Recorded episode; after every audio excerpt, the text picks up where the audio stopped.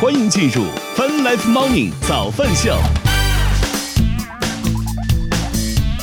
欢迎收听收看泛 Live Morning 早饭秀，来自 QQ 音乐旗下泛直播 APP。同时，我们正在通过音乐听乐青春的亚洲顶尖线上流行音乐第一台的亚洲音乐台，在同步并机直播当中。今天是二零二二年八月九号，今天是星期二，大家早呀！啊，微博画面已经显示，北京目前正在下雨，而且雨下的好像还不是特别的小。我们先来看看最新的天气情况吧。哦，天气系统好像真的是有问题。北京当前是中雨的天气，二十度，预计今天小雨转晴，二十到二十七度。深圳当前是阴天的天气，二十六度，预计今天中雨转暴雨，二十五到三十度。上海当前是阴天的天气，三十一度，预计今天阴天，二十九到三十八度。成都当前是多云的天气，二十九度，预计今天晴转阵雨，二十五到三十六度。挺好啊，我个 我个人还是很喜欢下雨的。昨天出去打球就已经明显感觉到气温下降了很多，没有那么闷热了，是相对来讲感觉还非常的舒服。当然，参考到之前已经立秋了，周日就已经立秋了，所以。啊，再再忍忍吧，相信未来的日子会越来越凉快的。嗯，甚至昨天已经甚至都感觉天黑的都有点早了。以以往觉得打到七点半啊，快到将近八点，天还特别的亮，结果昨天七点半的时候天已经挺黑的了。好，这一切的说了一一堆，都只想证明一件事情：夏天快要过去了。啊，欢迎摸摸，欢迎你，早上好。我们来看看有啥值得关注的一些资讯或者是话题吧。哎呀，又是短视频平台，现在果然很火呀，是吧？所有很多新闻都跟他们有关。说八月八号，春天快要来了，这这有点早。抖音电商平台，呃，八八月八号呢，新东方在线的股价呢一度呢暴跌啊，早盘跌幅呢一度超过了百分之十，这还好吧？这个还好吧？这个幅度啊。然后呢，说这个啊，有市场传闻称呢。这个新东方的甄东方甄选那个直播间啊，遭遇了抖音限流。对此呢，公司回应记者称呢，暂时没有没有接到抖音限流的通知。目前呢，公司在发大力发展自营产品，相关内容呢会在接下来的财报里披露。针对限流的问题呢，抖音电商相关负责人也表示。不存在新东东方甄选限流的情况。东方甄选呢是抖音电商的优质生态中的一个代表性的商家。抖音电商鼓励类似优质直播间在平台持续经营与发展。默默问新东方在哪儿上市？我印象我看一下，我印象当中不是美股就是港股。你还是说了一句非常正确的废话，应该是应该是美股啊。我我印象当中应该是啊，我搜一下，怎么搜出个东方财富呢？嗨。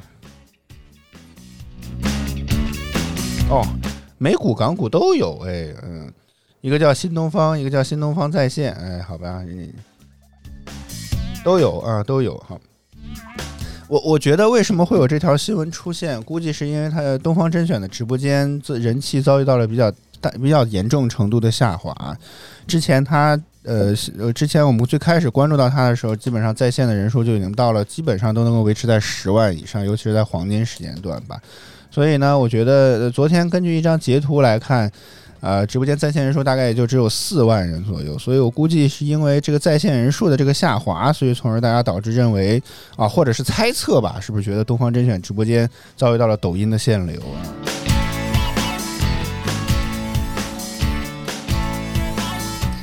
啊，根据这个新浪财经呃，根据界面新闻的报道说呢，这两天周末人少正常，但是呢，这个从八月五号晚间开始呢，直播间人数就跌至了只有八万个，带货榜呢也滑至了第十名左右，而且为了吸引人气呢，甚至八月八号晚间，董宇辉甚至穿上了汉服直播上课带货，在线人数超过了十万。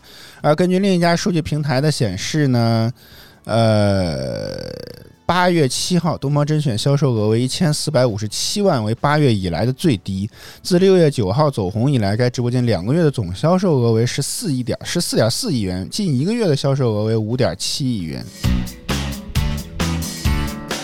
所以目前看起来啊，觉得这个相关的这些数据似乎不是特别的好，所以才而导致的这个相关的一些事情。呃，我我记得我之前和白老师有聊过这件事儿吧，觉得就是这个这个这个个人观点啊，或者说我们自己的一些不成熟的想法，仅供参考，对不不对呢？这件事情不知道。首先第一个层面上来讲啊。就算限流，抖音肯定也不会承认的。这个，我觉得这个事情是一个，就是就是，除非你违规，我觉得平台是很难说。各位各位，我我限流你了，好不好？真的，我觉得这件事情是非常非常奇怪的。所以想也不用想，抖音肯定就算有这件事情，他也不会承认这件事情的。当然，从目前角度来讲，你不知道到底限流对他有什么样的好处，所以只能从这个角度来想，他应该不会限流。但是从另外一个方面来讲，我觉得最大的核心原因可能还是大家对于这种，虽然我承认东方甄选、真东方甄选的直播间带货的方式是一股清流，但它确实跟卖货这件事情本身来讲，啊，有很大的一些差距和就是不太那个什么的地方。就是以前你说。呃，带货的直播间主要着重呢，都是在介绍产品，对吧？说这个产品如何吸引你的点在哪里？我们今天能拿到一个什么特别优惠的一些价格啊？基本上来讲，主要呃电商直播间基本都是这样的一些套路。所以，虽然我承认啊，欢迎李小娟早。所以我虽然承认东方甄选直播间是很大的一股清流，通过这样的方式呢，也没有压迫呀，也没有这种胁迫你这种来购买。但是很大的问题就在于，这跟带货确实没啥关系，你知道吗？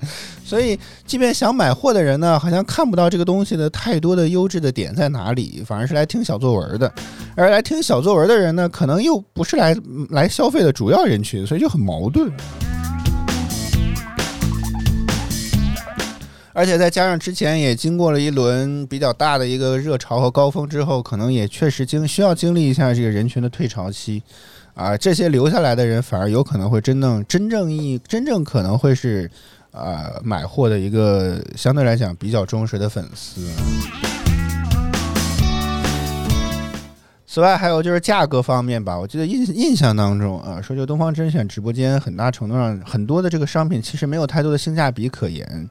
啊，大家是纯粹这个心理支持来方式来去东方甄选直播间购买的，可能一时可以，也许长期来看，可能并不是特别好的一件事儿。你看这分析，商业分析果然也没有那么难嘛，对不对？嗯。啊，反正来讲吧，我觉得这个这个事情本身来讲还比较正常。参考很多其他的一些社会类的参参考其他的一些爆火的事件之后，是吧？啊，都会面临很大程度上这个下滑的一个程度，这个期限就是热度过了之后，可能就关注的人就相对会少很多。这可能也是互联网的一个规律吧，我觉得是。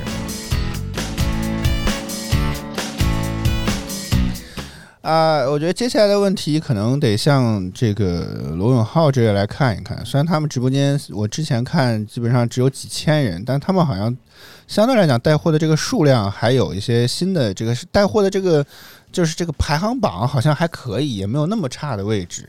所以我觉得可能也许吧，啊，我真的觉得可能之前是靠人的数量推上来的，大家来支持一波。但是回归到带货本质，还是要好好带货可能会好一些啊。一点不成熟的想法，毕竟我们的直播呢也没有多红哈，只是只是从一个观众的角度来讲，是吧？这个虽然我承认这个小作文确实非常的好，但是对于购买东西和不购买东西两拨人，这个之间非常的矛盾啊。我觉得这个问题可能要想好。对，你看萌萌说的这点就很对，说这个交个朋友的直播间，也就罗永浩那个直播间啊，当然当然现在罗永浩已经跟他脱离关系了啊。这个进去呢，就是买东西，买完了那个直播呢也没有什么好看的，然后就会推下一件商品了嘛，对吧？这个就周而复始啊，这个这是一个问题。等你买完了，你决定要买了，基本上就会开始上上下一件商品了，周而复始，一直都是这个模式和套路啊。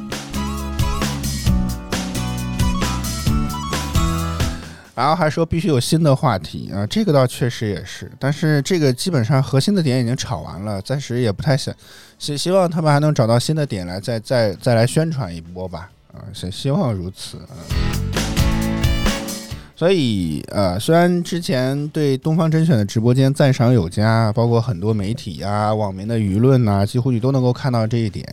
但是你看这个浪潮过去了之后啊，该该是什么样还是什么样。至少目前来讲，持这样的观点也欢迎打脸，好吗？很希望东方甄选直播间能做起来，真的。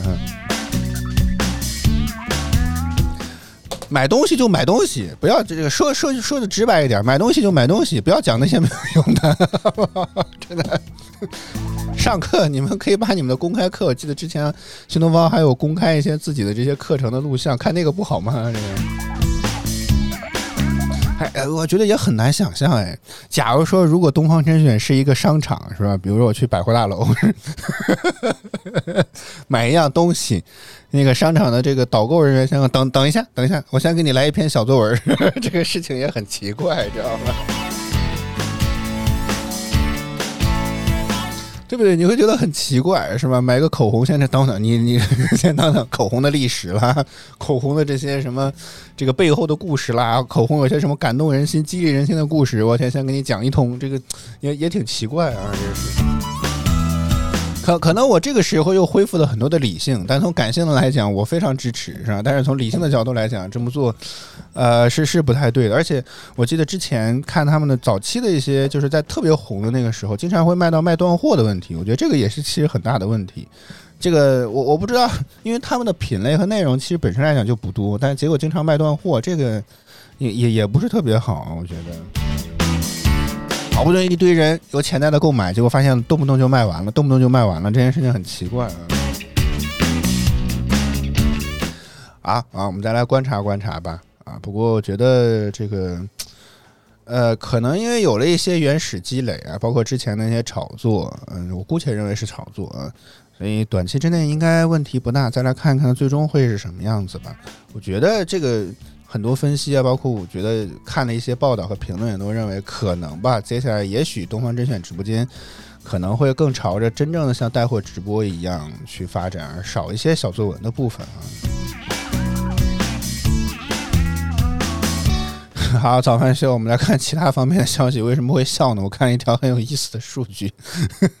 我们之前吐槽过，说外卖打开外卖来看，是吧？感觉基本上来讲，给外卖的店家呢都没有什么太多的一些新意可言，是吧？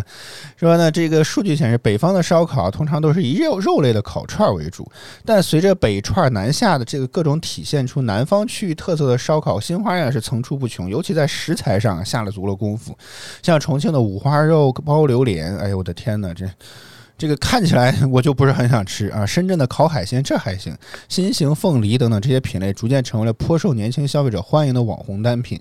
据中国饭店协会和电商平台发布的数据显示，二零二一年烧烤线上门店数量，重庆排名全国第一，达到了一万两千八百多家，比排名第二的成都多出了百分之三十二。哎呦我的天！呃，实话实说，我觉得。我个人来讲啊，我还是不是太能够接受得了这些所谓的新型的网红烤串的东西。基本上，如果就算我和白老师要吃，基本上都要点肉串。现在无外乎，我觉得，呃，比较我不知道烤面筋这个东西以前有没有，因为我觉得以前吃那种路边的大排档，点那种烧烤，还真的是炭火烤的，我天，一吹那烟都 呛人，好吗？尤其是提醒你不要坐在那个炉子旁边，不要问我为什么知道的。而且有意思是，那早期吧，这个师傅呢还真的会拿个扇子在那扇，后来呢都是那个大大风量的鼓风机直接在那吹。哎，我的天哪！所以我印象当中，以前的烤串基本上都是以肉类为主，那么最多就烤个鱼也算肉吧。所以基本上都是这些东西。但是现在呢，我和爸爸是最爱吃的，他最喜欢吃烤烧饼，我最喜欢吃烤面筋，真的。非常非常神奇，我觉得这已经是我能够接受程度比较比较新的一些这种烧烤的品类，大部分情况下还是以肉为主啊。然后，但像刚刚说这种什么五花肉包榴莲呐，我觉得这个东西实在是没有办法接受啊。烤海鲜我觉得也还行，新型凤梨不知道是什么东东啊。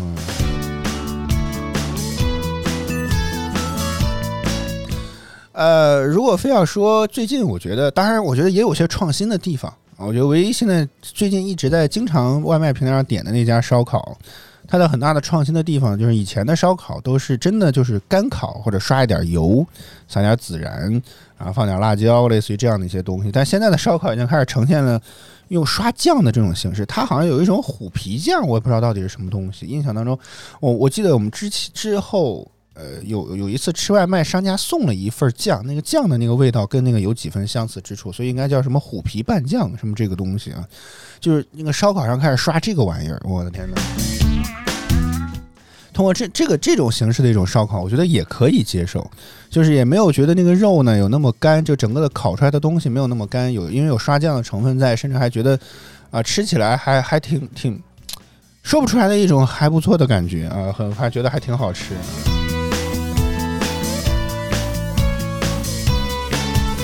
基本上来讲吧，啊，都是这样啊。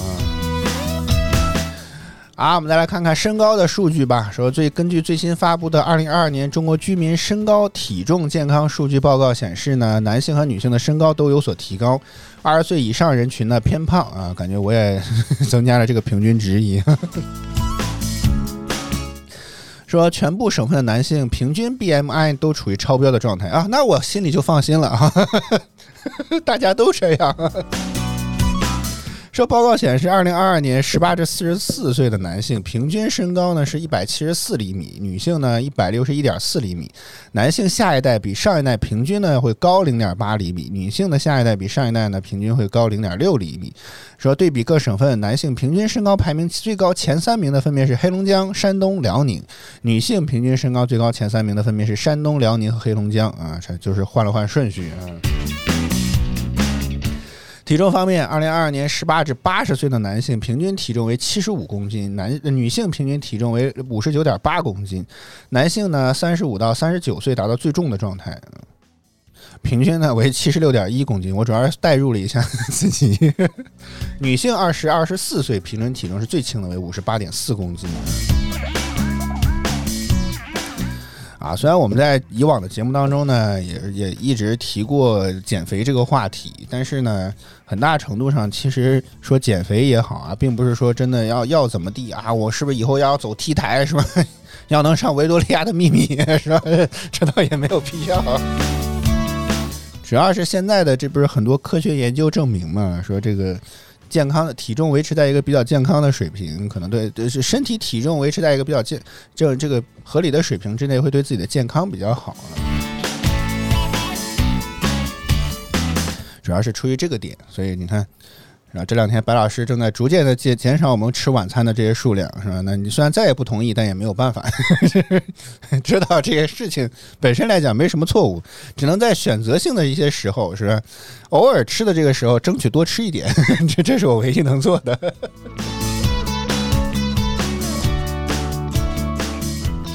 啊，提醒大家啊，这个只能这么，只能只能说啊，只能这么说，就是。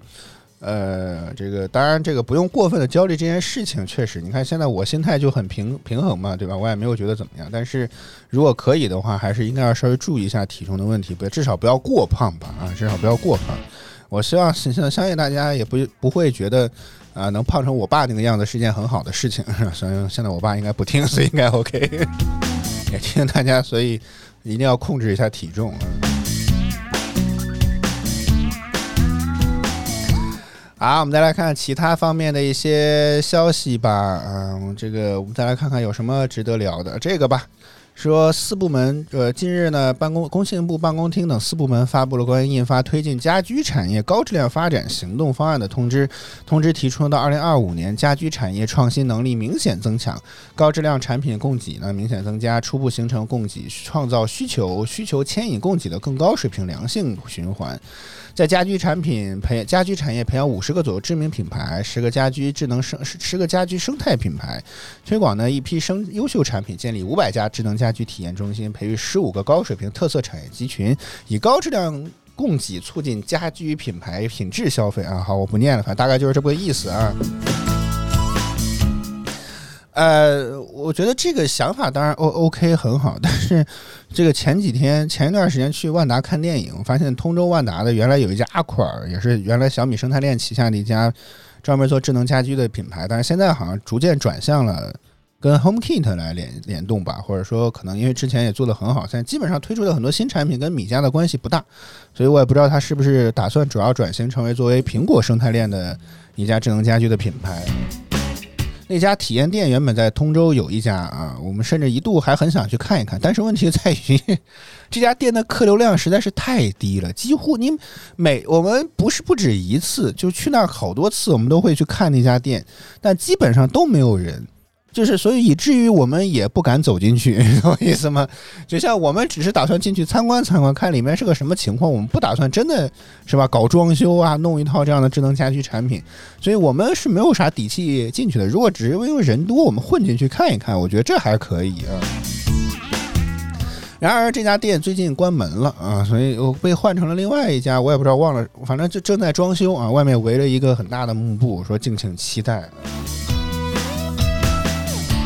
所以觉得好像我不知道是不是这个店呢，可能为了品牌啊什么之类开在了通州万达里面。但是很显然，我觉得这个地儿开的至少是不太对啊。我觉得你可能开在家居城，我觉得也许会好一点啊。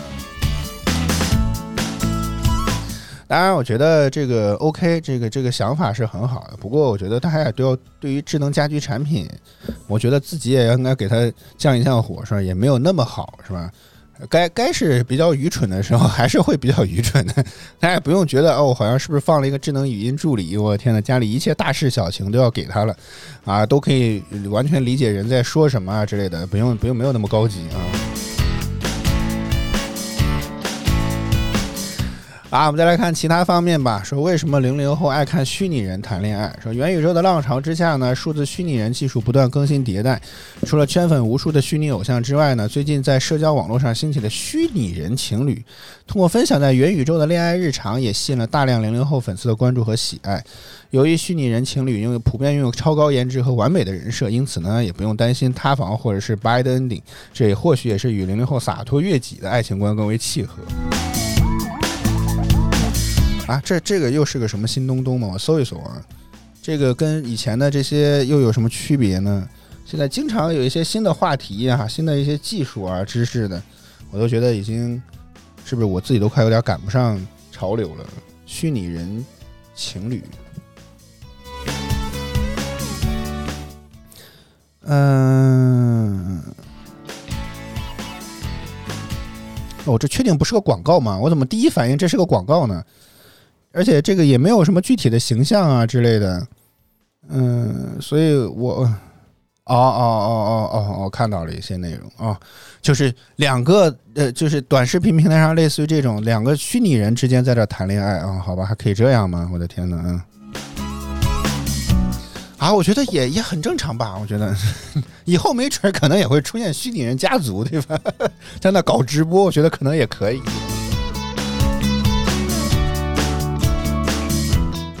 啊，说这个就是某某某品牌啊，这次带头磕起了虚拟人 CP 啊，懂了，所以这也某种上应该是个广告啊。啊，我觉得也 OK 吧，啊，大家这个现在实话实说，我确实也觉得。我就觉得我的审美是不是有开始有些问题了？我确实觉得，如果我能够长成虚拟人那样，我觉得也挺好。是，以前的目标是长成，比如说什么吴彦祖啦、刘德华啦，甚至这这些什么偶像明星、实力派歌手，我觉得都可以。结果现在我其实觉得，如果非要让我选择，能能帮我整成虚拟人偶像的呀，对，我觉得，当然，虽然我觉得。呃，看过了一些这种虚拟人的这些形象，包括一些游戏当中这个主角的一些形象，虽然看起来有点千篇一律，但是你确实觉得嗯很好看啊，这倒是真的。所以从这个角度来讲，嗯，也不是非常的意外吧，只是希望嗯确实很好磕。我觉得磕 CP 嘛，都已经开始磕 CP 了，那磕是不是真人也不是特别重要了，好吗？好，咱们秀，我们今天就到这里吧。我们来感谢一下所有支持我们的观众朋友们，感谢发光的少女和么么，谢谢大家收看与支持。每周一到周五，在工作日早间八点，我们都会在泛直播 APP HFM 亚洲音乐台同步为您带来早饭秀。希望您能够持续锁定我们的直播间。如果觉得我们直播不错，不要点击关注和打赏礼物，一直支持我们做的更好。再次感谢您的收听收看。接下来亚洲音乐台是亚洲音乐榜，我们明天见，拜拜。